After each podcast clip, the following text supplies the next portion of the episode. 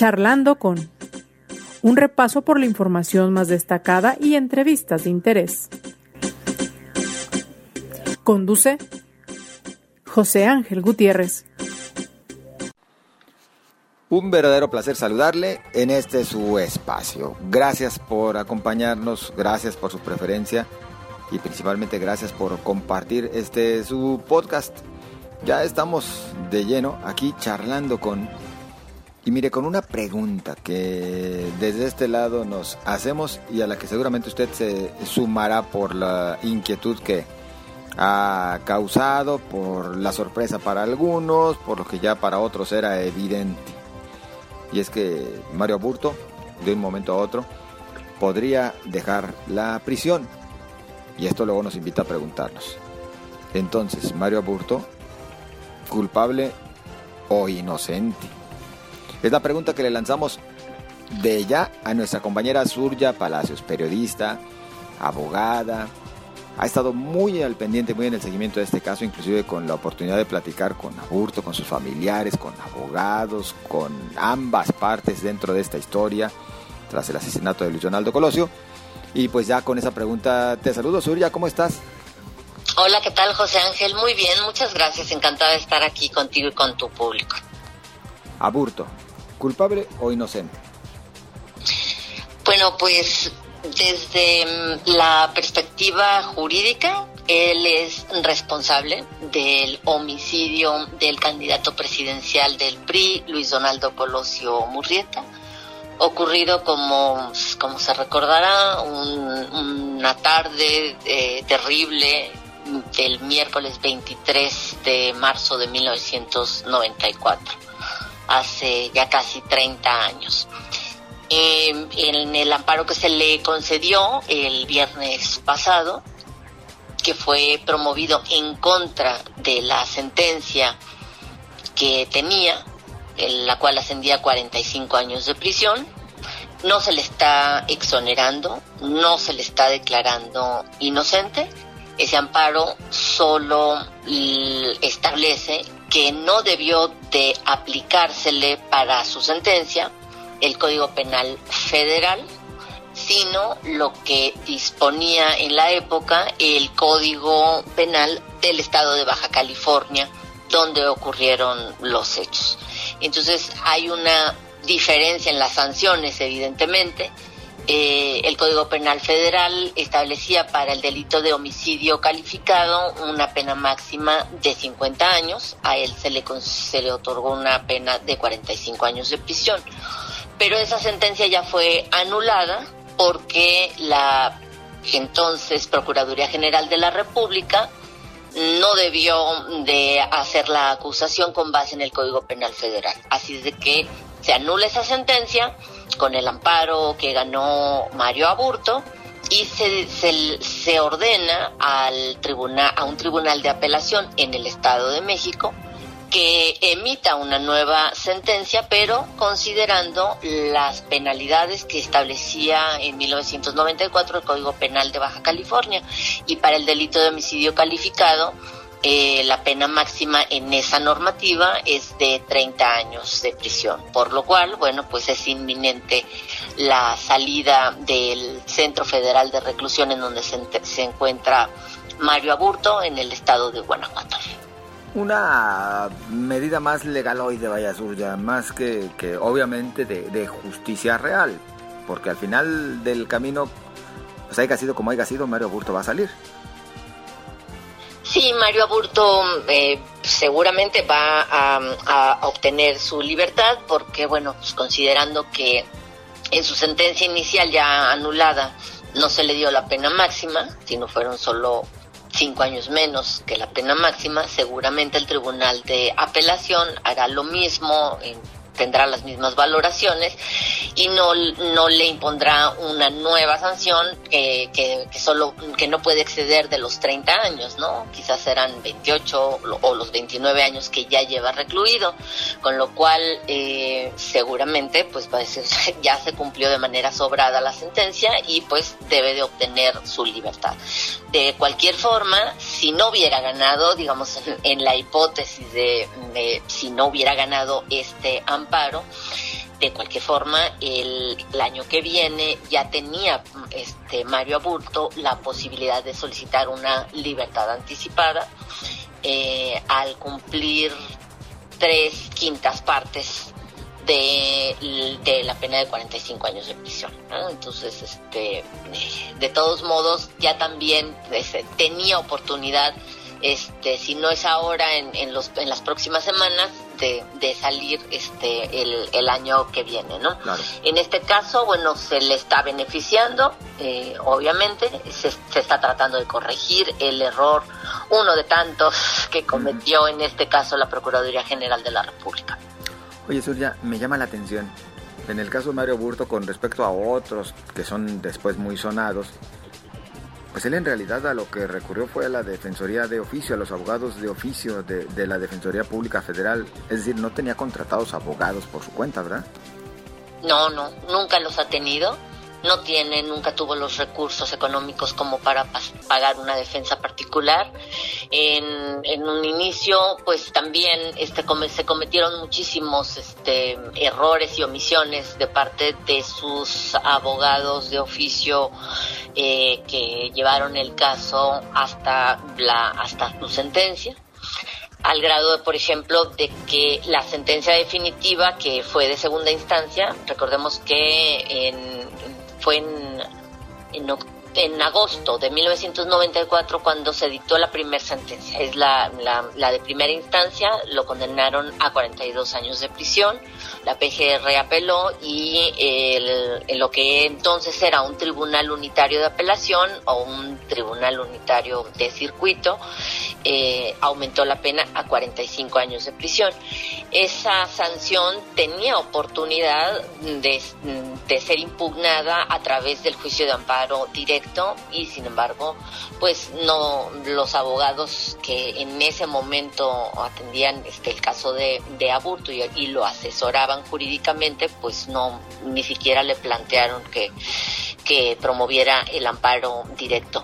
Este derecho eh, feneció, el derecho que tenía Aburto para impugnar esa sentencia de 45 años, eh, concluyó, se quedó sin el derecho, pero eh, surgió una nueva ley de amparo en el año 2013 y a partir de ahí se abrió la puerta para cualquier eh, sentenciado este, pudiera eh, impugnar eh, su, su condena eh, en un plazo de, de ocho años. Así de que eh, el plazo se amplió, digamos, se le dio una nueva oportunidad para impugnar la sentencia definitiva eh, y él, acompañado de los abogados del Instituto Federal de Defensoría Pública, que pertenece al Consejo de la Judicatura Federal, pues promovieron en el límite este amparo directo que ya ganó en marzo de 2021 y bueno, pues tardó todo, todo este tiempo el tribunal colegiado para resolver. No vio el fondo, eso hay que aclararlo, sino simplemente el amparo se quedó en, en las cuestiones procesales eh, al, evidenciarse que eh, la sentencia no debió dictarse con base en el Código Penal Federal, sino tomando en cuenta al Código Penal Baja California. Ahora el siguiente reto que se plantea Mario Aburto apenas se concrete su salida de prisión es la búsqueda de su exoneración surya. ¿Qué posibilidades tiene? Pues eh, él va a tardar, ¿no? O sea, de, posibilidades de, de, lograrla, este, digamos, estaría, este, yo, yo dudaría, ¿no? Aunque no lo descarto. Este, después de que salga de prisión, es, Mm, eh, seguramente, como tú lo dices, José Ángel, pues él, mm, él va a decir que es inocente, que no, mm, no privó de la vida a Luis Donaldo Colosio y que quiere limpiar su nombre, porque de hecho eso es lo que le ha dicho a su, a su defensa. Em, y tiene él la posibilidad y el derecho de promover un nuevo juicio de amparo directo en contra de la nueva sentencia que se le va a dictar. Eh, para que ahora sí un tribunal colegiado vea el fondo de todo su caso, ¿no? Entonces, bueno, pues son eh, miles de, cuartillas que integran eh, el, el, expediente Entonces, pues tardarán, tardarán unos años, pero pues este, digamos, sí tiene, son más de 8.000 cuartillas ¿eh? que integran todo el expediente de Mario Burto. Entonces, pues bueno, si se va a ver el fondo, se tienen que analizar las pruebas, etcétera, etcétera. Él tiene derecho a eso, este, ya será una decisión del tribunal colegiado, en, suponiendo que, va, este, que vaya a interponer un nuevo amparo directo, pues el que determine si se puede comprobar o no su responsabilidad. En el caso de que fuera encontrado inocente, pues bueno, también hay una responsabilidad del Estado, ¿no? Habría que indemnizarlo. Esta búsqueda de una exoneración mm, se contrapone con declaraciones del propio Aburto a lo largo del proceso, Zulia. Sí, claro, porque él eh, no ante el Ministerio Público, porque bueno, normalmente es este, él argumenta que lo torturaron y que recibió mal, malos tratos, este, y que eso debería, digamos, este, invalidar este, su responsabilidad en el homicidio de Colosio. Eh, sin embargo, en el amparo se aclara que pues no se vio el fondo y por ende tampoco tienen indicios de la tortura alegada por aborto eh, aunque sí se deben de investigar, ¿no? Este, esos malos tratos que habría recibido y lo tiene que hacer la ahora Fiscalía General de, de la República. Eh, comúnmente se sabe que pues eh, con el mal funcionamiento que en este país tenemos de todos los ministerios públicos y que las personas siguen siendo torturadas, lo cual es un delito, este, pues ante el Ministerio Público suelen darse este tipo de declaraciones o de reconocimientos incriminatorios, ¿no? Pero ya cuando estás ante el juez, pues ahí ya no está el Ministerio Público golpeándote, porque bueno, al final esto es lo que ocurrió. Yo pregunté a, su abogado defensor, este, qué es específicamente este, lo que él alega que le hicieron en, en, en el término de tortura, ¿no? Y fueron golpes, ¿no? Este, lo golpearon bastante eh, en el Ministerio Público en Tijuana cuando fue detenido en 1994. Pero ante, pero ante el juez ya no estaba este, siendo golpeado, ¿no? Este, evidentemente también existía una intimidación psicológica, digamos, ¿no? Tenía amenazas también de parte de, de la PGR de que le iban a hacer daño a su familia, este, de que podían este, también incriminarlos, cosas de ese tipo, que bueno, él es lo que a lo que ha, afirmado y lo ha denunciado y nunca, nunca se, se investigó. Bueno, pues eh, ya ante el juez, pues fueron varias las, las veces en las que él admitió que accionó el arma que este que disparó la bala que él recibió lamentablemente Colosio Murrieta en la cabeza, es la, la, herida más importante que propició que muriera. Él lo reconoce, este, lo único que varió a lo largo de varias este, declaraciones ante el juez fue las razones por las que se habría accionado el arma, ¿no? Él dice este, que, eh, que fue accidental, que se le disparó la pistola porque eh, una persona lo empujó. En otra ocasión en el expediente también relata que, que no, que, se, que el arma se disparó porque le dieron un puntapié o una patada en la pantorrilla y bueno, incluso existe hasta un video que ya se, este, que ya no está reservado, que se publicó hace unos años por la Organización Mexicanos contra la Corrupción, en donde él hace una recreación y escenificación de cómo se dieron los hechos en Lomas Taurinas, en esta colonia y en Tijuana, hace ya casi 30 años. Entonces, bueno, pues él admitió en varios momentos que fue responsable de este homicidio este por eso se le se le sentenció junto no solo con sus declaraciones no solo con su admisión de culpabilidad sino con otras pruebas que, que existieron incluyendo testimonios de personas que estuvieron ahí alrededor de este terrible crimen. Eh, pero después de unos 10 años más o menos de estar en prisión, él empezó a, cambiar su, su, versión y este, asegurando de que él no, este, no mató a, Colosio y en eso se ha mantenido hasta la fecha, pero bueno, pues eso es lo que él dice, el amparo que ganó muy claramente se establece que no se le está exonerando. Surya, eh, por último, por cuestiones de tiempo, ante lo que ya es inminente, nos referimos pues a la salida de aborto de prisión, ¿podemos hablar de que en este caso se hizo justicia? Todo va a depender de, la, de quién, digamos, de qué es lo que del, del, concepto que personalmente tenemos, tenemos de justicia.